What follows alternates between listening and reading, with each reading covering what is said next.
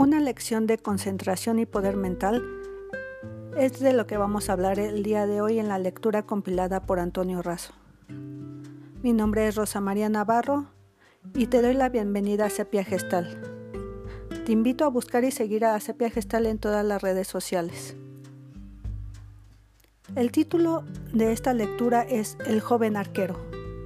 Si te gusta, compártela en tus redes sociales con todos tus contactos. Comenzamos.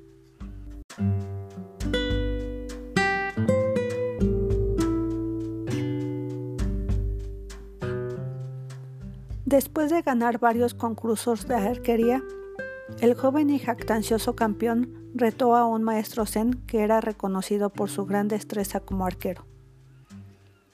El joven demostró una notable técnica cuando le dio al ojo de un lejano toro en el primer intento, y luego, en un segundo tiro, partió la flecha en dos. Ahí está, le dijo al viejo maestro en tono irrespetuoso. A ver si puedes igualar eso. Inmutable, el maestro no desenfundó su arco, sino que invitó al joven arquero a que lo siguiera hacia la montaña.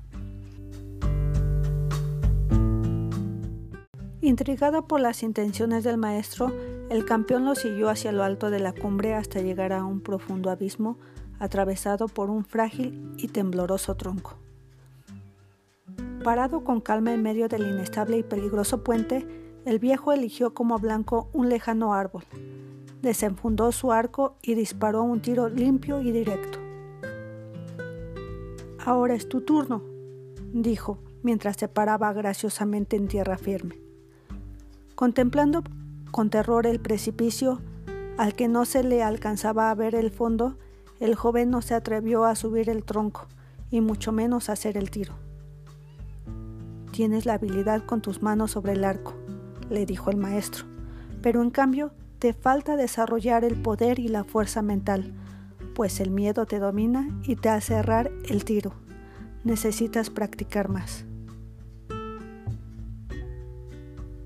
Recuerda, es en las situaciones difíciles y en los momentos de apremio donde la fuerza y el control mental prevalece.